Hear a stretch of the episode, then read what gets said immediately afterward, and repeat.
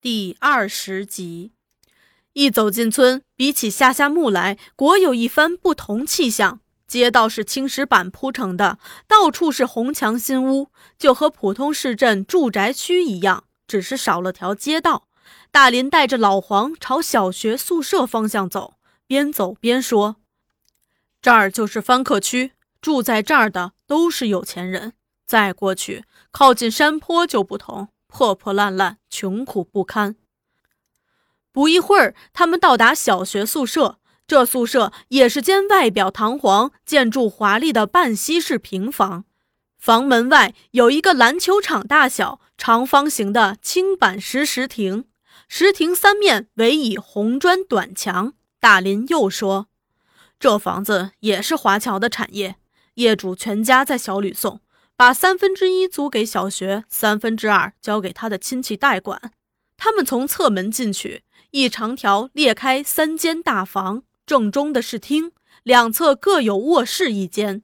厅外还有一个长方形天井，种了一些花草。大林掏出门钥匙，打开房门，对老黄说：“下了乡，我大半时间都住在这儿。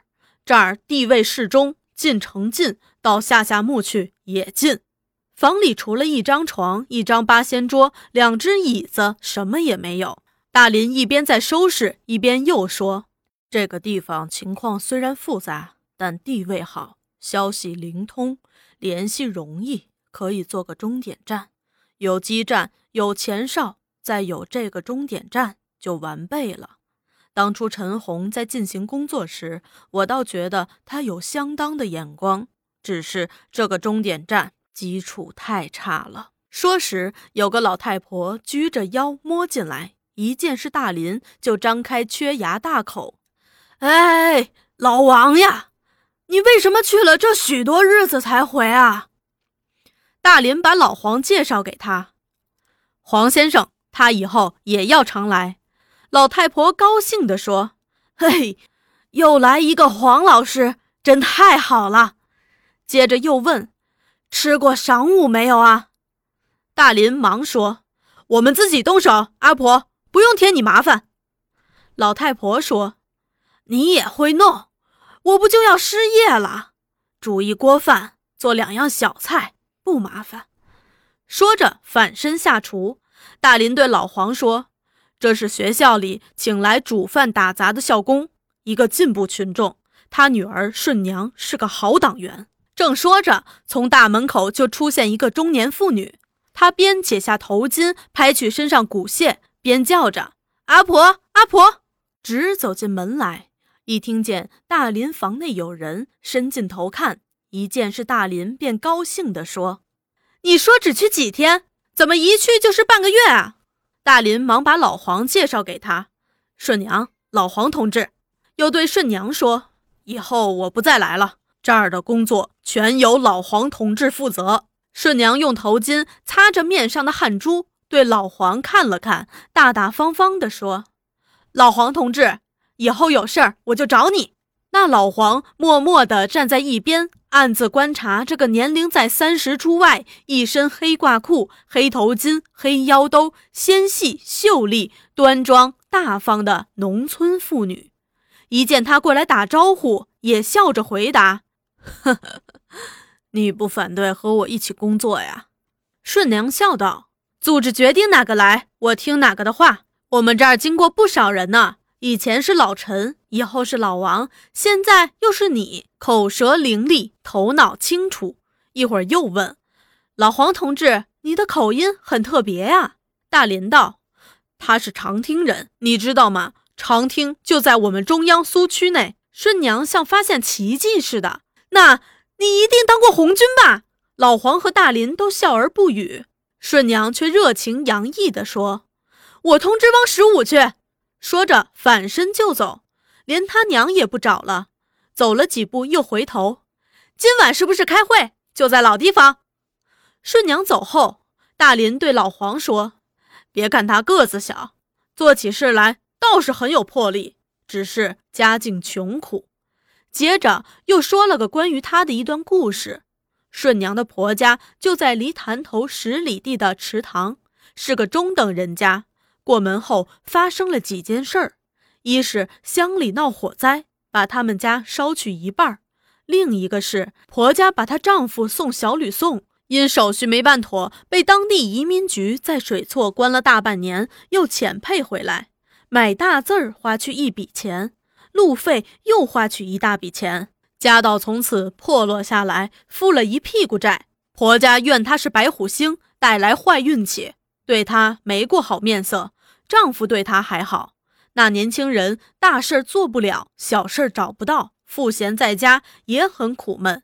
这时民军在招兵买马，他私下对顺娘说：“呃，出洋不成，找事儿为难，在家受气，不如当兵去。”顺娘却不同意，她说：“兵你当不了，发财轮不上你，还不如租块地种种。”那青年不听，私下报名投军去了。婆婆说是她出的坏主意，骂她。顺娘说：“主意不是我出的，你硬说，我也没办法。”这一来，她在婆家的处境更坏了。那年轻人当了一年民军，吃不饱，又常挨军官打骂，气恼不过，开小差回家。当时从民军中开小差的很多，所以民军头子对逃兵定下很严厉的处罚办法，情节轻的打军棍一百。重的割去一只耳朵。那年轻人逃回家后，躲躲闪闪的过了一段时间，见没人追捕，胆子大了，慢慢也露了面。因此，池塘人都知道他开小差回来。凑巧池塘有个地主失道，告到许卫民那儿。那许卫民自称是南区王，在他势力范围内，特别是池塘，竟然发生了这无法无天的事儿，那还了得！他说：“我活着容不得这样的事儿发生，一定要查个水落石出。一查就查到这个逃兵，认为他嫌疑重大。这事儿闹大了，风声极紧。顺娘对她丈夫说：‘看来你在乡里待不下去了，还不如暂时出去躲躲。’那年轻人自认：‘我平生不做亏心事儿，那地主失道管我个屁事儿。’又说：‘我一躲开。’”不正证明他们移的对啊？坚决不走，顺娘无可奈何。在一个风雨夜里，许卫民的武装人员抓人来了。那年轻人倒不躲避，挺身而出。这件事儿与我无关，要上公堂说理，我自去。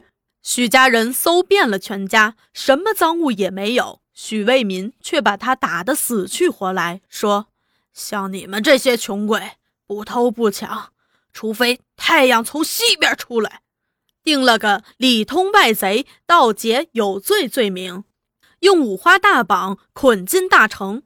当时民军首领仅凭许卫民一纸名片，就说：“哎呀，许老定的罪不会有错的。”不上三天，推到南校场斩首去了。那年轻人的首级被挂在大南门城墙上示众。他家没人敢去收尸，只有顺娘一人披麻戴孝，哭着去收尸。许卫民不许他把尸体运回本乡，也不许有人替他埋葬。顺娘在城里央人把尸体运出城，找块无主荒地，亲手把他埋了。顺娘埋葬丈夫后回池塘，那恶婆婆已和人讲好，把她用一百大洋卖给魏民镇快活林妓院。当时她人还没走进村，妓院派来的人已在村口等着。一声就是她，不容分说，拉取她的麻衣孝布，一条麻绳捆起来。顺娘哭着叫：“哎呀，我犯什么王法呀？你们绑我！”那二龟公把卖身文书对他一亮，别装神弄鬼了。你婆婆已用一百大洋把你卖给我们，喝了一声走，就把他扔进猪笼。